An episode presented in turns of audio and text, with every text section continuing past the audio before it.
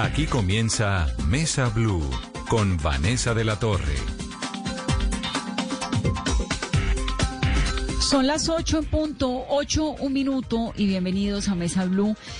En este día de, la verdad, tantas cifras tan dolorosas y tan preocupantes, Carolina, creo que estamos batiendo récords y batiendo además récords de angustias y de preocupaciones desde donde uno lo vea. Hay que calmarse un poco todos, porque la verdad es que con la situación que hay y la posibilidad de volver las ciudades a cuarentenas totales, la angustia tan profunda que se está viviendo adentro en las unidades de cuidados intensivos, los médicos, casi que esta sensación de que uno no se puede enfermar de nada, porque lo que está ocurriendo es que obviamente se llenan las UCIs, comienzan a llenarse todos los espacios médicos. El sistema de salud, dice eh, muchos de los gobernadores locales, que no han colapsado. Claro que han colapsado. Ya cuando tú tienes pacientes en la puerta esperando para ser recibidos, cuando hay lugares donde la ocupación es del 150%, pues ya colapsó el sistema. Ya de ahí a que llegue al 100% de ocupación es muy poco, es cuestión de días. Y obviamente los gobiernos tratando de entregar respiradores para suplir esas necesidades pero nada es suficiente si los ciudadanos no nos cuidamos y si no entendemos el tamaño de la tragedia que estamos viviendo. Las cifras de hoy, Carolina. Vanessa, buenas noches. Y sin duda con las cifras de hoy iniciamos los días más críticos por el coronavirus, Vanessa. Y es que los médicos ya nos han contado que han tenido que ventilar pacientes en las salas de urgencia, acondicionar para poderles brindar la atención que requieren porque son pacientes que llegan en estados muy críticos. Y la cifra de hoy, 8.037 nuevos casos de personas contagiadas por el coronavirus y 215 personas fallecidas. Si comparamos, Vanessa, con la cifra que teníamos ayer de casos, era 5.700. Hace, hace una semana, Caro, comparémoslo con hace una semana. Comparemos entonces, Vanessa, las cifras primero con hace una semana, porque hoy fueron 2.316 casos más, Vanessa. Y hace una semana, ¿cómo estaba la curva en Colombia?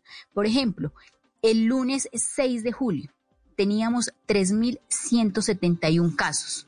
Y pasamos, hoy, es que esto me parece muy significativo. El lunes este lunes tuvimos 3.832 casos. Hoy tenemos 8.037 casos, es decir, más del doble, con casi el mismo número de pruebas, menos pruebas, porque de hecho se hicieron hoy 25.359 y el lunes se habían hecho 25.584. Es decir, hay el doble y más casos. Pasamos de 3.832 a 8.037 de lunes a jueves, ¿verdad? Con el mismo número de pruebas. Creo que eso es un indicador muy delicado. Dígame, Carolina, el lunes anterior, el 6 de julio, y el anterior, el 29 de junio. El lunes 6 de julio, Vanessa, 3.171 casos con 20.459 pruebas. El lunes 29 de junio, 3.274 casos con 17.609 pruebas. El lunes 22 de junio, 2.531 casos con 16.015 pruebas. El lunes 15 de junio, 2.124 casos y 12.564 pruebas, Vanessa. Y la diferencia de pruebas entre ayer y hoy, hoy se hicieron 374 menos pruebas que ayer. Y hay 3.000 casos más. Es muy grave, Carolina. Desde donde uno lo vea, realmente es muy grave lo que está ocurriendo en Colombia y no sabemos cómo más decirlo y cómo más pedirle a las personas que se cuiden, que se queden en casa, que se pongan el tapabocas que los sistemas de salud están desesperados. Hay clínicas que están abriendo sucursales, clínicas que están tratando de poner en los parqueaderos pacientes, atender personas como sea, todos preparándonos para lo que puede ser una situación aún más dramática de lo que estamos viviendo. La doctora Lina Triana es la presidenta de la Asociación Colombiana de Sociedades Científicas. Doctora Triana, bienvenida a Mesa Blue. Buenas noches y muchas gracias por esta invitación en el día de hoy. Doctora Triana, ustedes desde la Asociación Colombiana de Sociedades Científicas han estado muy en la perspectiva de cuarentenas totales. ¿Por qué? Bueno, las cuarentenas totales han mostrado eh, a nivel del, de nuestro país eh, y, a nivel eh, mundial que sí disminuyen el número de contagios. Es un hecho. por, por cierto, cuando llegó el COVID a nuestro país y entramos a cuarentena, lo que queríamos era prepararnos en estos tres meses. Eh, pero definitivamente no es la única medida. Si solo nos quedamos con una cuarentena, no va a ser suficiente. Lo más importante eh, es la conciencia, como usted bien lo decía, Vanessa, lavado de manos, uso de tapabocas y distanciamiento social, junto con algo que se nos ha olvidado. Y como somos un poquito olímpicos, porque uno dice, no, pues como no se ha muerto nadie al lado mío, eso como que es cuento, nos sacaron de la cuarentena y empezamos a pensar que aquí no iba a pasar nada. Y esas son las consecuencias que estamos viviendo hoy, ¿cierto? De esta indisciplina ciudadana. ¿Y qué quiere decir esto? ¿Qué quiere decir esto? Lo más importante es lo que llamamos nosotros eh, un trazado epidemiológico. Y es muy importante que el ciudadano entienda que es un trazado epidemiológico y se responsabilice de él. O sea que primero, si yo tengo síntomas, muchas veces si tengo síntomas, yo digo, yo no digo que tengo síntomas, yo me espero un momentico, porque si yo tengo síntomas me ponen que soy COVID y después me ponen otras cosas o me dejan incapacitado, yo ya estoy cansado de estar en cuarentena, o sea que no, no, yo me voy a hacer el loco y yo no digo que tengo síntomas. Entonces, hoy en día, para poder combatir esto, si yo tengo síntomas, yo debo informar que tengo síntomas. ¿sí? Y además, cuando informo que tengo síntomas, ¿qué va a pasar? Debe venir un investigador privado de la salud, como le llamo yo. Ese investigador privado de la salud me va a preguntar, oiga, señora Juana, ¿usted con quién ha estado en los últimos 14 días sin tapabocas y sin distanciamiento social? Entonces ella va a decir, ah, yo estuve con Pedro y María. Ok, señora Juana, usted va a entrar en un aislamiento obligatorio y vamos a ir a preguntarle a Pedro a Juana, Pedro y Juana, ¿ustedes con quiénes han estado sin tapabocas y sin distanciamiento social? Entonces, estas dos personas van a decir con quién a su vez estuvieron y entre todos se va a hacer un cerco epidemiológico, o sea que ellos no pueden salir por un tiempo mientras que se comprueba que ya no van a contagiar a otros. Y de esta manera podemos de verdad empezar a combatir el virus. Eso se hizo en Asia. Lo que pasa es que en Asia vienen de un estado que es un poquito más autoritario y entonces unas personas más, digámoslo, un ciudadano más obediente. Nosotros somos un poquito indisciplinados y si nos dicen eh, tenemos que hacer algo, pues siempre le buscamos el lado, ¿no? Para no hacerlo. Pero, pero, no es, un poco también, doctora Triana, lo que se ha tratado de hacer, de decir usted con quién estuvo, qué hizo, cómo hace, tratar de hacer ese cerco epidemiológico. ¿Eso no es lo que se ha tratado de hacer? Pero es que hay un problema allí, por eso es que de pronto no fui muy específica. Gracias, Vanessa, por volverme a traer a la idea. Y es que el cerco epidemiológico, para que, para que sirva, esa persona ese Pedro tiene que decir con quién estuvo y qué pasa aquí. Entonces, primero el ciudadano no quiere decir que tiene síntomas. Y si entonces ya se siente indispuesto y va al hospital porque tiene que, no, ya, se angustió, entonces va al hospital, él de pronto cuando le preguntan con quién estuvo se hace el loco y dice, uy, yo no voy a sapear a María porque pobrecita la ponen envuelta y ella está lo más de bien, yo me voy a quedar callado. Entonces no hacemos cercos epidemiológicos verdaderos porque no estamos contando con quién estuvimos. Y esa es la importancia. Aquí recordemos que lo que estamos haciendo es protegiéndonos a todos y por eso tenemos que ser cada uno responsables y responsables de los demás. Y aquí es importante otra cosa. ¿Qué pasa? Normalmente nos ponemos el tapabocas porque si no en la empresa nos regañan, ¿no? O en la, calle nos multan, entonces nos ponemos el tapabocas. Pero nomás, por ejemplo, vamos a la hora del almuerzo, nos quitamos el tapabocas y empezamos a hablar con la amiga. Y bla, bla, bla, bla, y se nos olvida el distanciamiento social. Y adivine qué pasa. Si esa amiga a su vez también tiene una vecina y también estuvo charlando con la vecina mm. y ella está con sospecha de COVID, yo caigo en ese, en ese trazado epidemiológico y yo también debo entrar en la cuarentena o en el aislamiento obligatorio. Y eso es lo que no estamos haciendo. Se están rompiendo esas cadenas de trazado epidemiológico y tenemos que colaborar entre todos para cumplirlas. Porque además hay una hay una situación ahí como de una enfermedad vergonzante, ¿no? A la gente le da pena decir que es que tiene coronavirus, que lo diagnosticaron, en los edificios se esconden, ¿no? Que nadie tiene, pues obvio que hay un montón de gente que tiene. Y hay una circunstancia vergonzante, ¿por qué? Yo creo que como tenemos ese estigma, porque para nosotros pensamos que eh, si tenemos el coronavirus y tenemos que estar aislados y no nos gusta, no nos gusta, estamos cansados muchos de la cuarentena, no queremos que nos vuelvan a, estigmatizar y a decir que estamos, que tenemos que tener aislados. Eso está como en nuestro sistema y vamos a tener que aprender de ahora en adelante que parte de ese nuevo normal es eso. ¿Qué es el nuevo normal? El nuevo normal es, repito, lavado de manos, distanciamiento social, uso del tapabocas y si estamos con un contacto estrecho, que es un contacto estrecho, si estamos con una persona sin tapabocas y sin distanciamiento social. ¿Por qué? Pues porque yo escogí ser irresponsable en ese momento. Entonces, eso quiere decir que voy a entrar otra vez en esa cuarentena a la cual no quiero entrar. Entonces, tenemos que tener coherencia en nuestras acciones. Repito, si estoy enfermo, reportarlo, reportar con quién estuve y estar en mi aislamiento. Si soy responsable, tener las consecuencias de que posiblemente caiga en un cerco epidemiológico y entre al aislamiento. Y una cosa muy importante también para la población, si tengo síntomas, está comprobado que si yo llego al hospital con poquitos síntomas, tengo más posibilidad de salvarme que si llego al hospital ya con los síntomas avanzados. Así que consultemos, porque ahí viene otro problema, Vanessa. Estamos hablando de que las unidades de cuidado intensivo están al 100%, ¿cierto? En muchas de las regiones de Bogotá, ciudades como Montería, 90% en Barranquilla, en Cartagena, ¿sí? Entonces ya estamos llegando a los límites.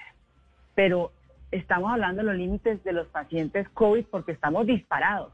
Pero ¿qué pasa con esos pacientes que no están asistiendo a la, al hospital porque les da miedo, porque no quieren que les dejen como COVID, ¿sí? Y entonces se quedan en casa.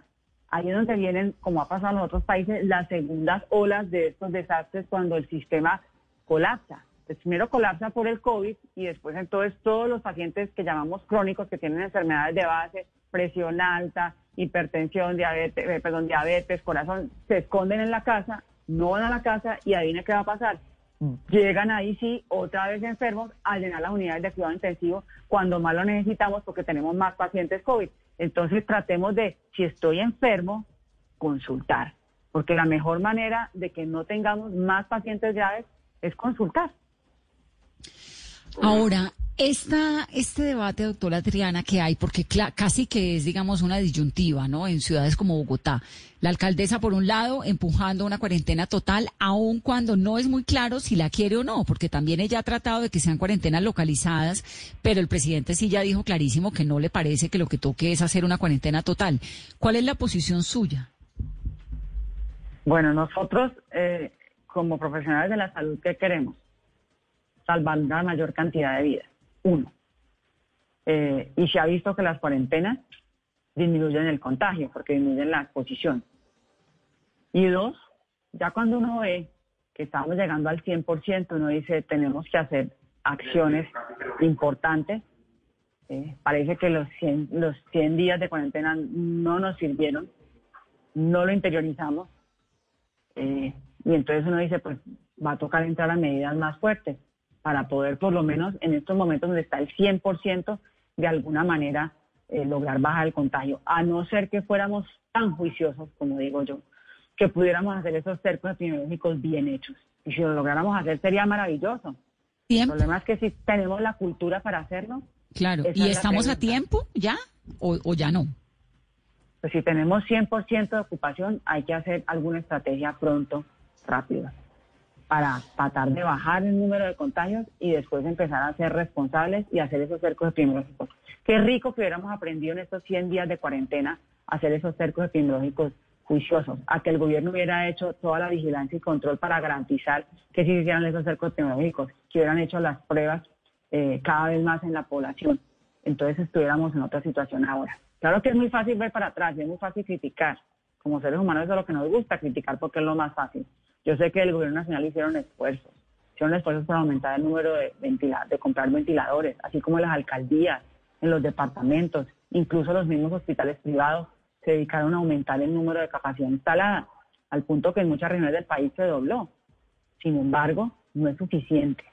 No es suficiente para el número que estamos viendo de aumento de pacientes contagiados. Ese virus está en la calle, tenemos que ser muy responsables.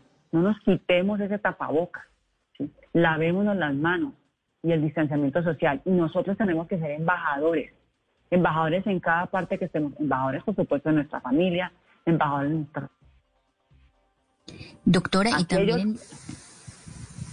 Doctora, también en medio del debate que se ha dado en las últimas horas y en los últimos días, hay muchos eh, que cuestionan que en Colombia se entró a una cuarentena estricta muy temprano.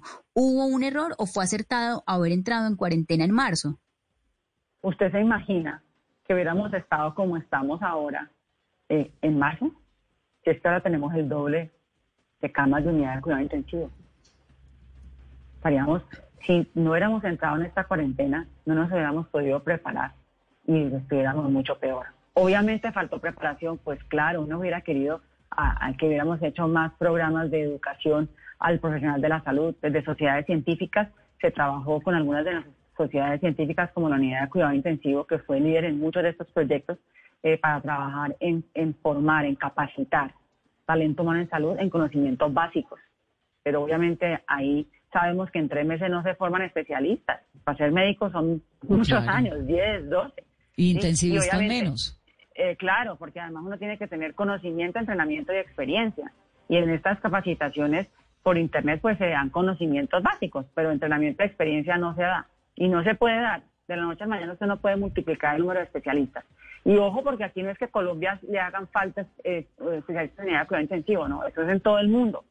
¿sí? En este momento no hay suficientes especialistas para atender todas las camas de unidad de cuidado intensivo. Entonces, ¿qué hacer? Porque esa es la pregunta que nosotros hablábamos con el gobierno y le decíamos, vea, ¿por qué no trabajamos en, que haya líderes de equipos de unidad de cuidado? Entonces, pongamos a estos intensivistas que son los más idóneos a liderar equipos por todo el país junto con otros especialistas que atienden enfermedades graves, como por ejemplo cirujanos generales, anestesiólogos, médicos internistas, y junto con ellos hacer líderes de equipos para poder trabajar con otro talento humano que tenga esa capacitación básica, para poder así aumentar, digámoslo, la capacidad de nosotros. Sin embargo, lo que muchas veces estamos viendo es que a pesar de que el número de pacientes empieza a aumentar, eh, el número de personal de salud disponible en los diferentes hospitales no aumenta.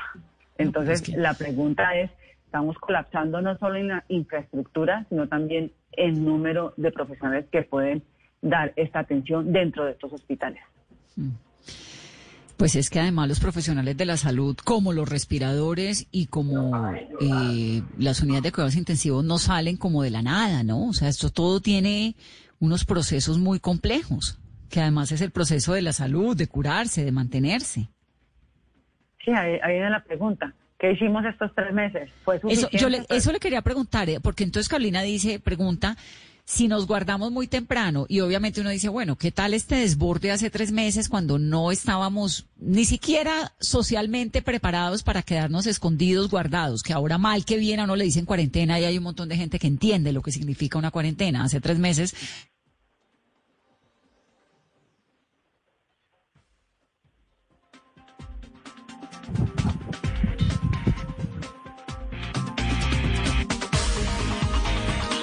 Doctora, tienes que sí, justamente ese debate también se da y muchas veces hay quienes cuestionan y lo hemos visto en redes sociales eh, durante estos días que no, que fue muy temprano habernos guardado, pero eso también demuestra quizá que el, el, sistema de salud en Colombia, por ejemplo, con estos tres meses de preparación, muestra las deficiencias que hay en muchas regiones y no solamente en las principales ciudades. Claro, es que esto fue, lo, este, eh, yo digo, el doctor COVID desnudo lo que era el sistema de salud de nuestro país. El sistema de salud de nuestro país eh, está, estaba y está, eh, digámoslo, volcado en, en, unos déficits importantes de recursos, ¿sí? En unos, en una, en una, en una atención basada es en, no en la calidad del servicio, sino basada en en lo que llamamos nosotros en, en, los procedimientos que se hacen, en, basado en, en, todo lo que es la enfermedad. Y ahí se pone todo al revés. Y por eso fue que nos cogió como nos cogió. Un sistema de salud sólido se debe basar en qué? En la atención primaria en salud, en la promoción, vigilancia y control. Casualmente en lo que nos dice COVID que tenemos que hacer para poder vencerlo, ¿ves? Nos está mostrando el camino. Y nosotros estábamos volcados hacia tratar la enfermedad. Y tratando la enfermedad era que teníamos todo nuestro sistema de salud montado. Y dentro de ese tratamiento, de tratar, dentro de este manejo de tratar la enfermedad, ¿por qué se habla de todos esos dineros adeudados que la gente no entiende? Pero ¿cómo les deben tanta plata? ¿Qué es eso que está pasando? Porque nuestro sistema de salud, y aquí es importante tener en cuenta, está basado en que eh, el médico como tal es un subordinado, ¿cierto? Subordinado de las aseguradoras, subordinado de los hospitales, muchas veces subordinado de cooperativas o sindicatos que contratan con el hospital y finalmente llega el talento humano en salud. Entonces es toda una cadena que está allí, ¿sí? Sostenida por, por lo, con lo que produce, o sea, por los enfermos que trata, digámoslo así. Y dentro de esa cadena, ¿sí?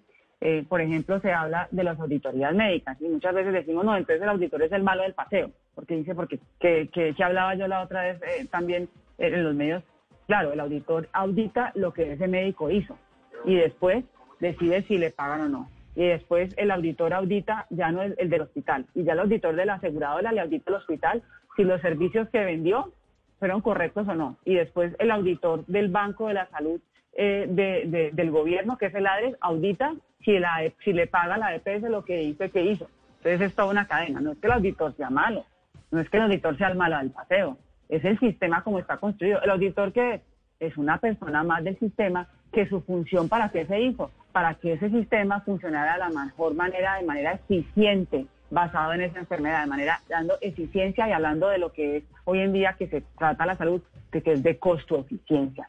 Y la salud no puede ser costo-eficiencia, la salud se tiene que medir en costo-beneficio para el paciente. Claro, no, no, no es un negocio. No es un negocio, es un, asunto de pues de vida.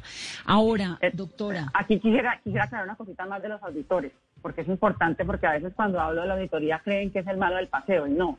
Entonces quisiera decirle nuevamente, él es un funcionario más del sistema que estuvo allí puesto para darle eficiencia al sistema, para que no se abusara del sistema. Y por eso es la razón de ser del auditor. Pero que definitivamente, como se está midiendo el sistema hoy, es el problema. Costo-eficiencia versus costo-beneficio para mi paciente. Usted me dijo algo al comienzo de esta entrevista, doctora, y era que eh, como las unidades de cuidados intensivos están llegando al 100%, había que hacer algo ya inmediato. Ese cerco epidemiológico, que obviamente es el ideal y pues que les funciona divino en China y en Hong Kong, ni qué decir, y en Japón, pues también.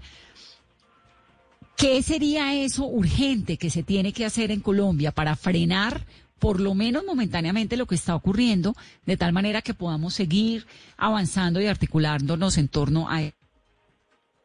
Pues lo ideal sería que hiciéramos planes estratégicos para que si bien el pico vemos que no lo vamos a, esos picos no los vamos a poder vencer, eh, ¿qué tal si podemos lograr que sea por ciudades? Entonces, o por regiones. Entonces, esta región está ahorita en alerta roja y yo puedo solventar eh, la escasez de ventiladores mandando pacientes a otra región. Y entonces esa región, entonces me cuido por regiones. Y esta otra región hace lo mismo. Paso, eh, cuando ya esta pasó la crisis, entonces ya llegó a la otra y así vamos pasando para poder optimizar el recurso. Eso no es fácil de planear. Eso significa una estrategia importante de parte del gobierno y los entes territoriales son muy importantes y el ciudadano es vital, porque si no, no lo logramos. ¿Eso sirve, doctora Triana, esas cuarentenas localizadas en diferentes ciudades, teniendo en cuenta además que, por ejemplo, ya van a empezar los planes piloto de aviación? La pregunta, esa es una esa es la pregunta del millón. Lo que pasa es que en el ideal, si usted fuera juicioso haciendo lo que expliqué ahora, que son los cercos epidemiológicos, claro que sería, sería una buena opción. Lo que pasa es que aquí no hay garantías desde culturalmente hasta las garantías del Estado, que debe ser el, el, el, digamos, el responsable final de la salud de los colombianos y que debe dar las garantías de vigilancia y control para que sí se hagan esas muestras a la población, cada vez aumentándolas, eh, y que sí se den los resultados de esas pruebas rápidamente, para que de esa manera entren rápidamente los enfermos a esos cercos epidemiológicos y que se garantice que no salgan de ahí. Entonces, si el gobierno pudiera ser capaz de dar esa respuesta y los colombianos colaboráramos con lo que expliqué al principio, si estoy enfermo, decir que estoy enfermo, no esconderme, y si estuve de manera irresponsable, o sea, sin tapabocas y sin distanciamiento social con Juana, eh, eh, Patricia e Isabel, y decirles, en pocas palabras, como dice, sapiarlas, pero no es sapiarlas, simplemente decir que estuvieron para que vayan y les a ellas, ahí podríamos hablar de ese tipo de estrategias. De lo contrario no podemos, de lo contrario nos toca hacer estrategias más drásticas que yo sé que no queremos, porque estamos cansados de una cuarentena y estamos cansados de una economía golpeada. Pero la pregunta es, ¿somos capaces de ser responsables para poder de verdad hacer este tipo de cuarentenas? Si somos capaces, maravilloso. De lo contrario no vamos a poder hacerlas. Doctora, y por ejemplo, ¿qué hacer en regiones como en el Atlántico, que hoy ya llegamos a 38.392 casos? Por ejemplo, en Atlántico 996 casos nuevos hoy y en Barranquilla 971. Sí, son regiones que, que definitivamente eh, preguntaría a uno, ¿qué pasa? ¿Qué pasa? ¿Por qué se disparan unas y en otras no? Es difícil de decir. Lo más importante aquí es que ojalá cuando esa capacidad se topa, eh, podamos todavía remitir pacientes a otras regiones que todavía no están tan afectadas.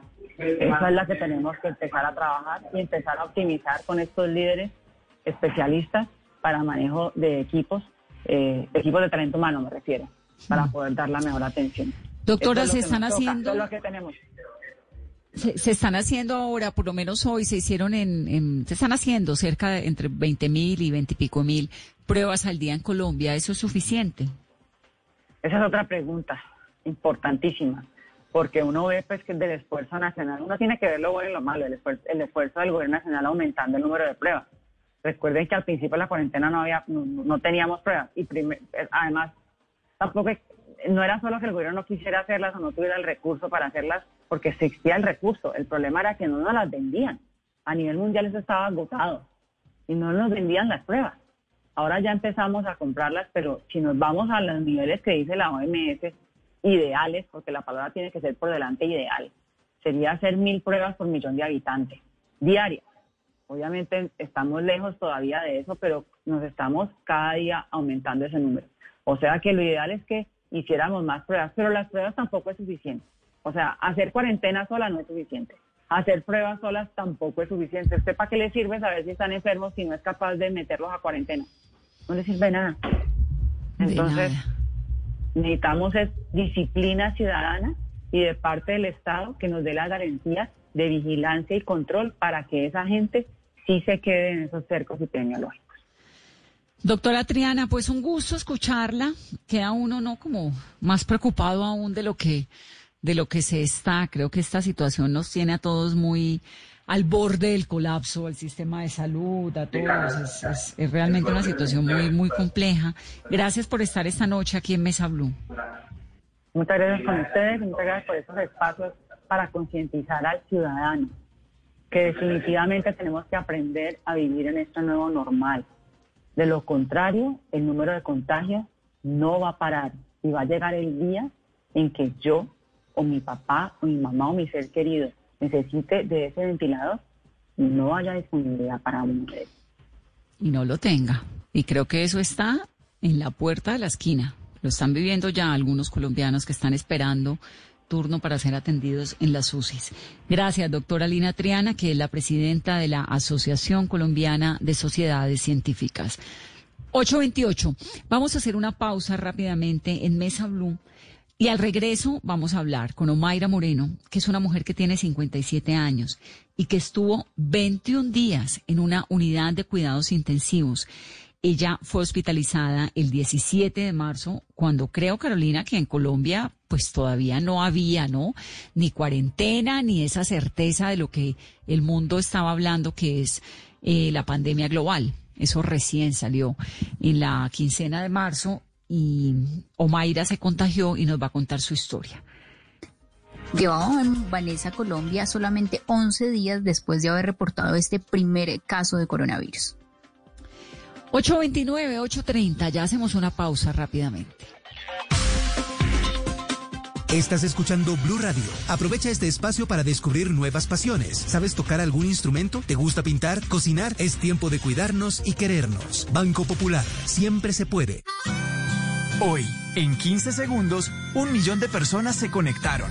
5.000 profesores están enseñando en línea y millones de colombianos trabajan duro desde casa. Sí, hoy tú también puedes hacer de este un día extraordinario. Banco Popular. Hoy se puede, siempre se puede.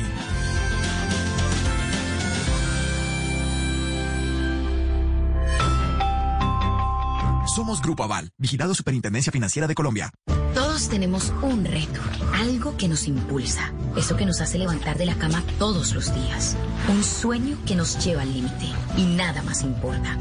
No importa el dolor, ni la frustración, no importa el tiempo.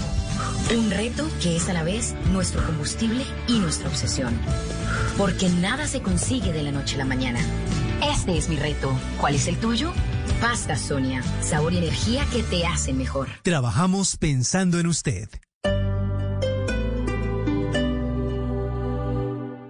Hacer mi posgrado en el Poli me da la libertad de manejar mi tiempo y desarrollar proyectos que van más allá de estar frente a una pantalla. Nuestros posgrados virtuales te dan la opción de aprender y hacer lo que te apasiona, porque tenemos metodologías que se adaptan a tu estilo de vida. Más de 44 mil estudiantes y egresados en esta modalidad nos hacen líderes. Inscripciones abiertas. Ingresa a poli.edu.co o llama al 302-290-7400. Somos diferentes. Somos Poli. Vigilado Min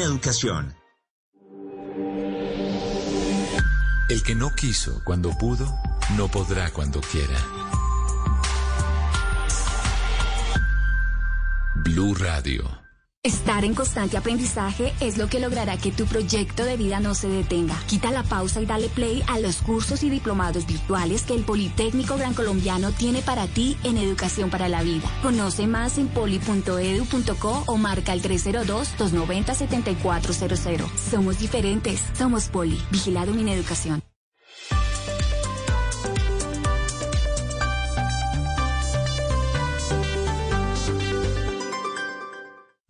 Blue Radio, tiempo para lavarnos las manos.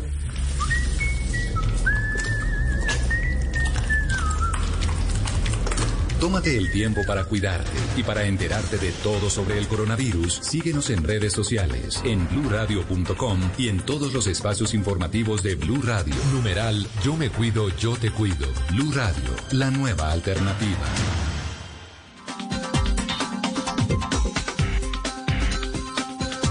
8.32 minutos de la noche. Carolina, queda uno muy afligido escuchando a la doctora Lina Triana.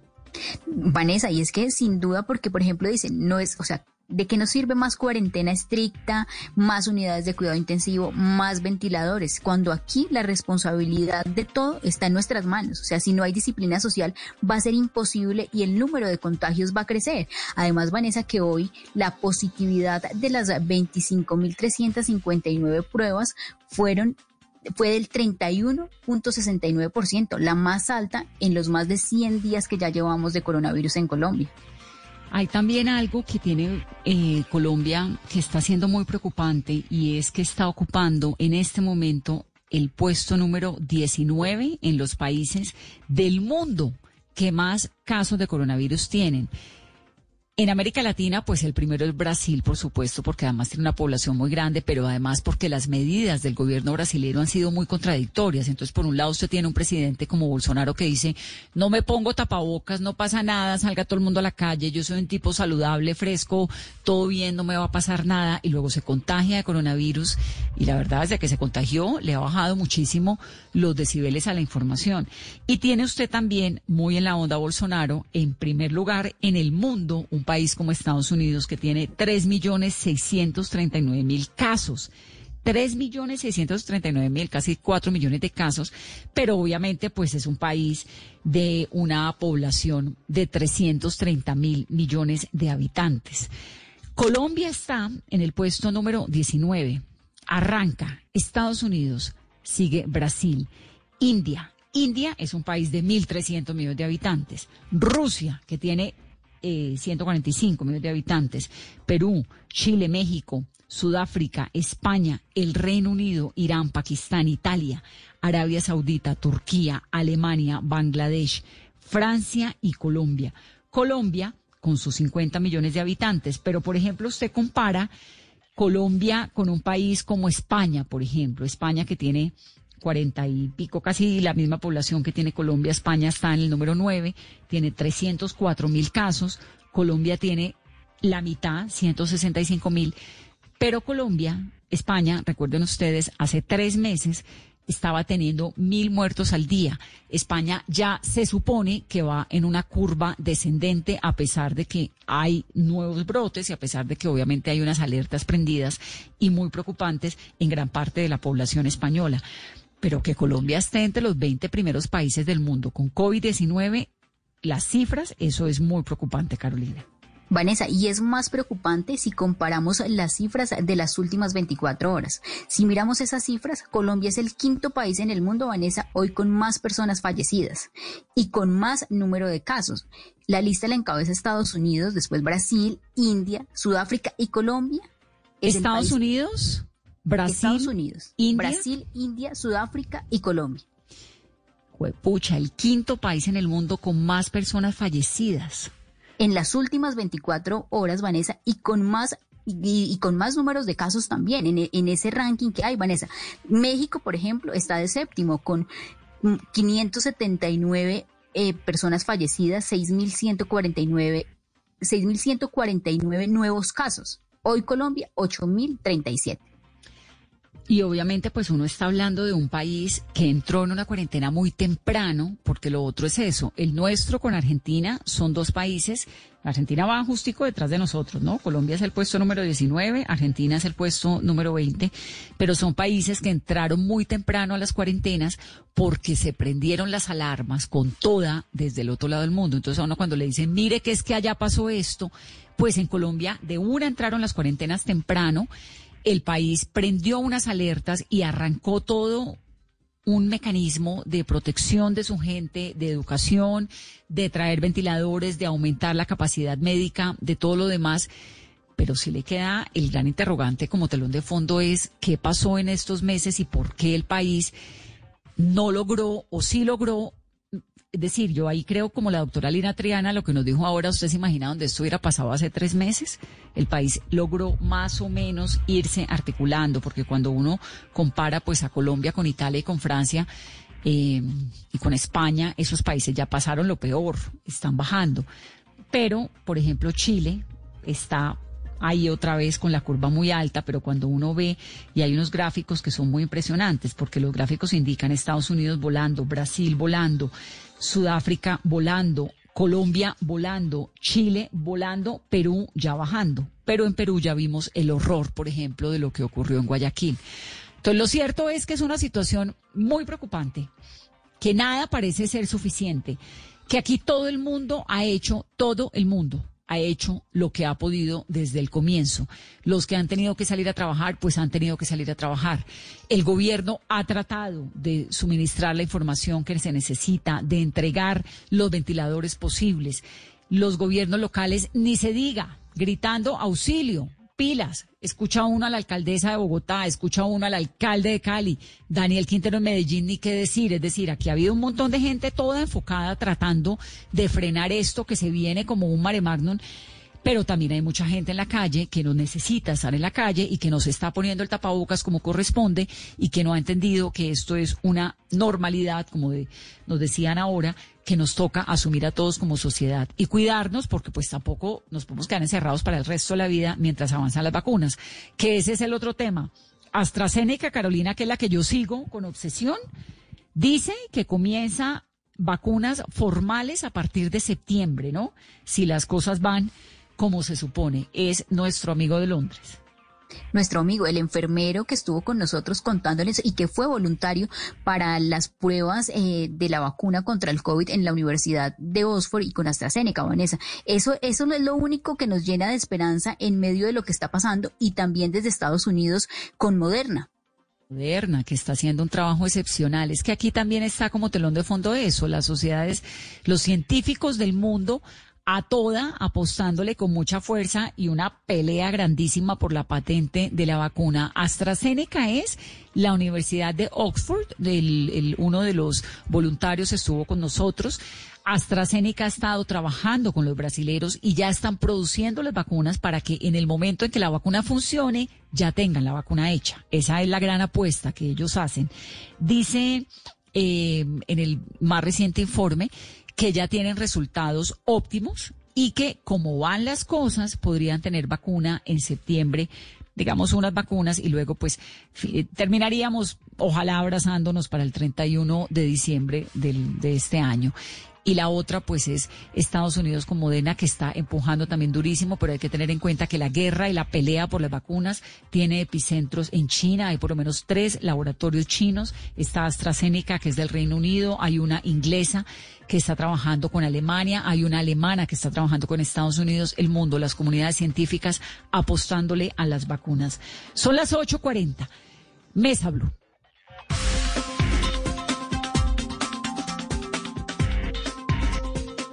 La señora Omaira Moreno tiene 57 años. Estuvo durante 21 días en una unidad de cuidados intensivos.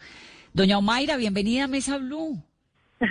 Gracias, muy amables por pues por tener en cuenta mi historia, pues porque es importante para que el mundo entero sepa que este pues el, lo que la enfermedad que me dio a mí o el virus que me que me dio a mí pues es, es real y realmente por eso es que realmente acepto estas entrevistas porque me parece que es edificación para el mundo. Pues a usted gracias por contarnos, por contarnos su historia. ¿Usted cuántos años tiene? Dije 57, tengo, ¿no? Tengo 57 años. Sí, 57. ¿Y cómo se contagió? Eh, bueno, pues es muy difícil. Bueno, desde que yo ah, empecé enferma, a mí me han preguntado ¿y cómo se contagió. Pues realmente no sé cómo me contagié porque realmente para mí en ese momento y todavía lo tengo aquí presente es algo invisible pues realmente uno, eh, cuando empezó esto, eh, yo trabajo en un tema que es delicado de atender gente con duelo y realmente pues uno atiende a todo tipo de persona que llega al, sitio de trabajo de uno y realmente pues nunca tuve la precaución de nada porque hasta ahora estaba empezando pues los rumores que iba a haber una cuarentena y trabajando pues yo no tuve ninguna prevención en ese momento porque no no no no nos habían dicho cuál era como los protocolos para poderse uno eh, pues cuidar. Entonces pues realmente yo no sé si me contagié en el Transmilenio que era mi, mi transporte diario o si me contagié en mi trabajo en la parte de, de atender los clientes que llegan ahí eh, realmente es muy difícil decir, eh, fue, pero sí sé que fue en mis labores diarias, ¿no? Que era, yo salía de mi, de mi casa muy temprano y llegaba pues en la, hasta la tarde a mi casa, pero la mayoría del tiempo estuve trabajando. Doña Omaira, ¿trabaja en dónde? ¿En qué trabaja? Yo trabajo con, con el grupo Recordar Jardines de Recuerdo. Yo soy asesora especializada, estoy permanentemente pues eh, en contacto con los clientes porque pues esa es nuestra función de darles el apoyo y realmente pues llega mucha gente pues extranjeras de aquí de Bogotá de diferentes lados pero además pues, usted se contagió muy temprano porque la hospitalizaron el 17 de marzo. Sí, yo creo que yo fui la, primera que llegué a la cardio infantil porque estuve allá en la cardio infantil. Fui como la primera que llegué con esos síntomas eh, y me atendieron excelente. Eh, o sea, no había, no había, creo que no había, eh, después de que yo salí del, del, de la UCI, habían como tres o cuatro personas, no, como tres personas nomás con el, tema del COVID. Claro, es que, es que para recordarle, para recordarle a la gente, a ver, el, en marzo el 13 o el 15 de marzo, no recuerdo exactamente la fecha, voy a mirar aquí el calendario porque fue un, el 11 de marzo, creo que fue el 11 de marzo fue cuando declararon pandemia global. Exacto. O sea que usted se contagió muy temprano, porque para haber eh, sido hospitalizada el 17, ¿y cómo fueron esos primeros síntomas? ¿Qué fue lo que le ocurrió? No, pues es que realmente yo sé, toda la vida he sido una mujer muy sana. A mí realmente no he sido, fui deportista, eh, me alimento bien y realmente he sido muy sana. Era muy difícil que a mí me diera una gripa, me daba una gripa una vez al año y esa gripa pues me afectaba siempre la garganta. Pero después de que yo terminé mis turnos, porque yo manejo turnos en mi oficina, yo terminé mis turnos precisamente el día 13, el 13 de marzo. El día 14 y el 15 estuve entregando unas producciones que tenía que entregar y cerrar mes. Y más o menos sobre el día mm, 16 yo empecé como con un dolor de cabeza, como si me fuera a dar como síntomas de gripe. Eh, en ese momento eh, ya estaban hablando que iba a haber una cuarentena y realmente pues yo dije, ay Dios mío, va a haber una cuarentena, pero dije así nomás, yo me siento como con gripa, yo no, no voy a como a salir a ningún lado, voy a quedarme en mi casa. Y empecé con una, eh, esa noche que dije así, empecé con una fiebre, una fiebre, una fiebre, y mi hija la menor me empezó a tomar los los signos vitales y empezó a, pues a, llamar a la hermana, mi mami tiene una fiebre 39, mi mami tiene una fiebre 40 y ella pues empezó a, mi hija, ella eh, se graduó de, de, médica y ahorita está en Barranquilla terminando su, su rural, Dios permita, ya llega este mes. Entonces la niña empezó a decir que me dieran acetaminofén porque yo soy diabética y soy hipertensa. Entonces no me podían dar ninguna otra clase de medicamentos porque pues me afectaba mi salud. Entonces ellas vieron, así vive como un día y medio y la angustia me era que yo sudaba mucho, sudaba, sudaba terriblemente y me daba mucha sed. Yo lo que quería era estar tomando, no me alimentaba ni nada, sino sed. Yo quiero agua, agua. Y entonces ya la niña se preocupó porque yo estaba con ella sola. Pues al otro día, era un lunes festivo, era ya un lunes yo le dije a mi familia, no, ya, o llamemos a la EPS, o llamemos para que vengan a tomarme como la prueba, eso de que uno tiene como ese sexto sentido, de pronto ese esto me, seguramente me contamine. Bueno, yo realmente ya, duramos todo el día llamando a la EPS, nos contestaban, pero no, nunca llegaron a que me tomaran la prueba, que mire que era como síntomas de que de pronto era el COVID, bueno, nunca llegaron. Entonces yo decidí y le llamé a mi esposo y le dije, no, por favor, llévame a, la clínica eh, la más cercana de nosotros y fuera de eso que la adoro, es la carta infantil y llegué allá a urgencias, ahí no me demoré un segundo. Cuando me pasaron, yo creo que Dios estaba conmigo porque me pasaron directamente a un, a un lado como si estuviera yo preparada, yo no tenía preparada y me inmediatamente me tomaron exámenes por mis síntomas, me tomaron los signos y me tomaron eh, eh, una radiografía a los pulmones y realmente ahí, ya dejaron entrar a mi esposo que él estaba afuera, lo dejaron entrar y le dijeron no, ella se queda, ella se queda aquí, ella tiene un, síntoma de neumonía y vamos a tratarla. Esa noche inmediatamente me, me, asignaron una habitación y empezaron a colocarme, pues, eh, a hidratarme en suero y eso al otro día me cambiaron de habitación a una solita y eh, ahí ya fue cuando en la tarde me dijeron que no, que no me habían podido eh, pues, manejar la fiebre. Yo en la noche como que convulsionaba porque tenía bastante fiebre y, y, ya ya pedí, ya había perdido el gusto, eh, ya ya no estaba comiendo y entonces me dijeron que no, que tenían que llevarme para la UCI. Ahí me sacaron, me prepararon y me llevaron a la UCI. Ahí, hasta donde yo me acuerdo, me dijeron, eh, creemos que tenemos que, que entubar. Y ahí fue cuando se comunicaron con mi familia. Mi hija pues es médica, le mandaron todas las pruebas que me habían hecho y ella fue la que le dijo al papá no firma porque mi mamá la tienen que entubar ya y ya. Y me entubaron y hasta la muestra un botón nunca. Después fue cuando me desperté, eh, que fue un jueves santo. Eh, me desperté y empecé a, yo, yo vi muchas, eh, me imagino que fue por los medicamentos, eh, estaba viendo muchas cosas, muchas visiones, muchas alucinaciones. Eso, alucinaciones. Mis hermanas nunca se separaron de mí. Yo llamaba a, a, las enfermeras, les decía cosas que yo ni, después es que me cuentan que yo decía cantidad de cosas que yo, que yo pues estaba eh, fuera de, de mí y, ya empecé a recuperar, a recuperar la conciencia y pues ahí duré como, después de que me desperté como dos o tres días y fue cuando me sacaron a piso. Pero, Pero usted estuvo, usted estuvo cuántos días en UCI? 21 días. 21 días, doña Mayra, eso es mucho tiempo.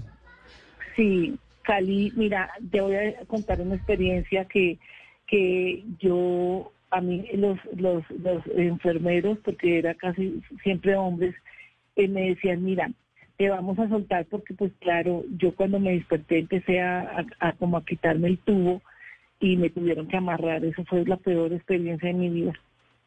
Y cuando me amarraron eh, y, yo me sentía terrible, eh, anhelaba que me ducharan, allá no hay duchas, me bañaban en la cama, eh, y me decía él, mira, esté juiciosa, esté por favor, no se mueva tanto, no sea tan inquieta. Eh, pero, pero eso fue cuando ya se había despertado, después de los 21 días. Cuando, claro, porque es que uno, cuando ya a uno lo entuban y, y queda en coma, uno no sabe nada. Lo único que sé es que yo vi muchas cosas y soñé muchas cosas, vi a mi familia, a mis hijas, vi muchas cosas que pues que, yo decía, pero porque estoy soñando eso, pero ya era porque yo estaba dormida. Claro. Y, tenía y tenía escuchaba algo? ¿Algún momento de conciencia que, que recuerde? No, yo de conciencia no estaba porque yo de conciencia estuve cuando me desperté. Pero el resto soñaba muchas cosas, sentía que yo estaba en un lugar que me tenían como secuestrada, y, eh, o, sea, o sea, lo que yo soñaba, pero realmente no era real. Le cuento que cuando yo me desperté, yo nunca creí que yo estaba en Colombia, yo estaba en Estados Unidos. ¿Y, por qué pensaba? No sé, no sé, veía unas playas, veía algo diferente. Yo, yo nunca vi, como porque después que me contaron, yo tenía muy pocas posibilidades. De todas las de la UCI, yo era la que estaba más grave. Sí, de todas de la UCI yo estaba, a mí me contó un enfermero, tú eres un milagro, porque tú estabas, nosotros creíamos que era la que se iba a morir. No, no, no, qué cosa tan impresionante. Yo no dejo de, de, sorprenderme escuchando estas historias.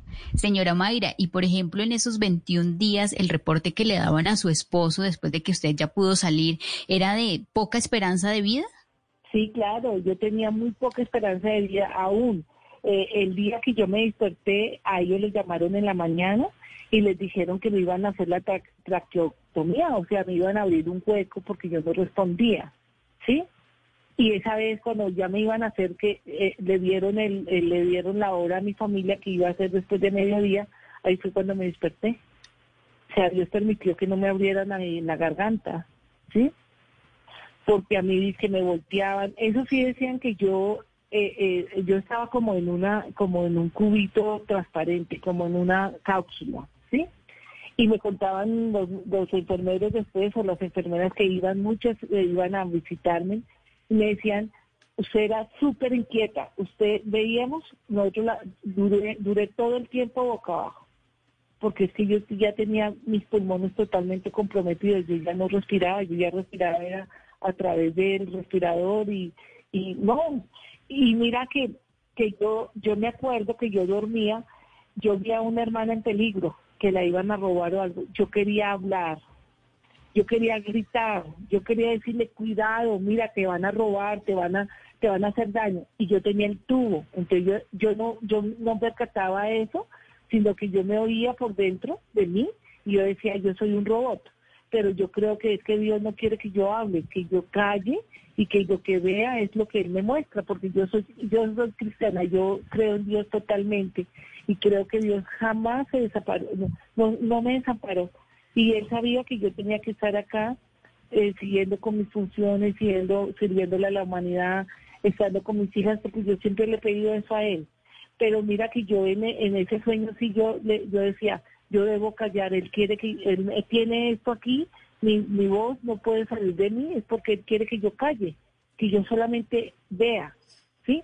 Entonces, eh, eso fue como algo que yo sí nunca se me quita aquí en mi mente durante que yo estuve dormida. Vi muchos peligros, vi la corrupción, vi eh, eh, que la gente como estafaba y robaba a, a los demás, que hay mucha maldad aquí en el mundo. Eso lo vi, pero también vi cosas muy como muy en paz. Vi unas playas hermosas, vi el mar, vi la, la naturaleza, que todo flotaba. Entonces yo, yo después de que me desperté digo, no, yo, estaba pues realmente profunda en, mis sueños y no sabía si yo iba a despertar o no. Doña Mayra, y, y, después de que se despertó, ¿cómo se ha sentido? ¿Le volvió a dar malestar? ¿Qué pasó con su familia? ¿Se contagió alguien más? No, mira, mi hija, la médica, ella, ella estuvo COVID, ella es joven, tiene 25 años y ella hizo su cuarentena y gracias a Dios ella salió adelante y ella tuvo que volver a Barranquilla porque ella trabaja con las fuerzas militares, con la Armada Nacional y es médico. Ella es médico allá, también cuando ella realmente ya se vino, la mandaron, gracias a Dios, en un avión, la ayudó el almirante allá, y porque yo pues estaba para morirme, entonces ella quería venirse y esa vino, pero no se pudo ir sino hasta, hasta los primeros días de mayo, de junio se pudo ir. Claro. Yo llegué en abril 23, ella estuvo conmigo y no, pues yo me fui, fui recuperando. Mira, yo salí sin poder caminar, sin fuerzas en mis brazos. Yo bajé casi 17 kilos. Wow. 17 kilos. ¿Y, cómo, ¿Y cómo ha sido esa recuperación? Pues te cuento algo, eh, ha sido eh, la ARL, em, se ha portado muy bien conmigo, eh, siempre estuvo pendiente de mí o ha estado pendiente de mí haciéndome terapias porque uno, el, la recuperación es muy lenta, es lenta, pero yo con mi positivismo y todo pues me ha ayudado, pero yo no puedo salir porque yo soy una gente, soy persona vulnerable, a mí me puede volver a dar y de pronto sí va a ser fatal, ¿sí? Entonces, Ahorita tengo una secuela de una mano que, que realmente me está afectando mi sueño en las noches. Me van a hacer unos exámenes especiales porque, no sé, me siento que la mano se me explota y esto en, la, en el brazo me, me colocaron el catéter.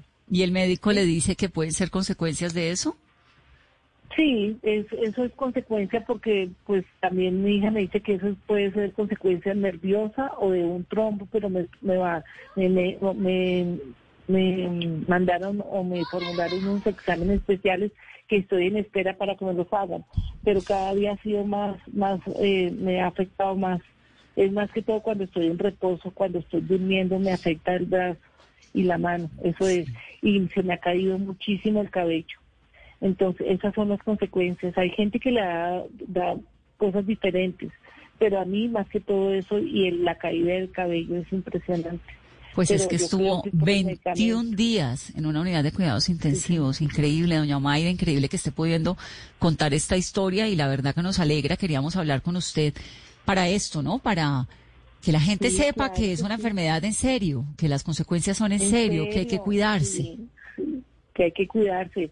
Que hay personas que de pronto no les da tan duro porque pues son más jóvenes, porque no tienen el problema que yo he tenido, porque las personas que somos vulnerables, los hipertensos, Hace poco me, llamó un compañero de trabajo y me dijo que él es él es como presidente de una junta en Chía y uno de los funcionarios murió de, de, de 31 años. Imagínese. Él era hipertenso y murió.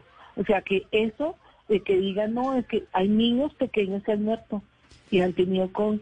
Sí, hay niños pequeños, hay una, hay una enfermedad asociada que es el síndrome de Kawasaki, del cual tampoco hay mucha claridad. Tantas cosas en torno a esto. Muchas gracias, doña Mayra, por contarnos su historia. un saludo. Ok, un saludo, que estén bien, bendiciones. Gracias. 8.58 minutos de la noche, terminamos así Mesa Blue con la esperanza de una un final de semana mucho más tranquilo. Recuerden cuidarse en casa, usar el tapabocas, pero además usarlo bien y prepararnos, que seguramente se vienen días muy difíciles. Seamos solidarios, mantengámonos en salud. 858, feliz noche, esto es Mesa Blue.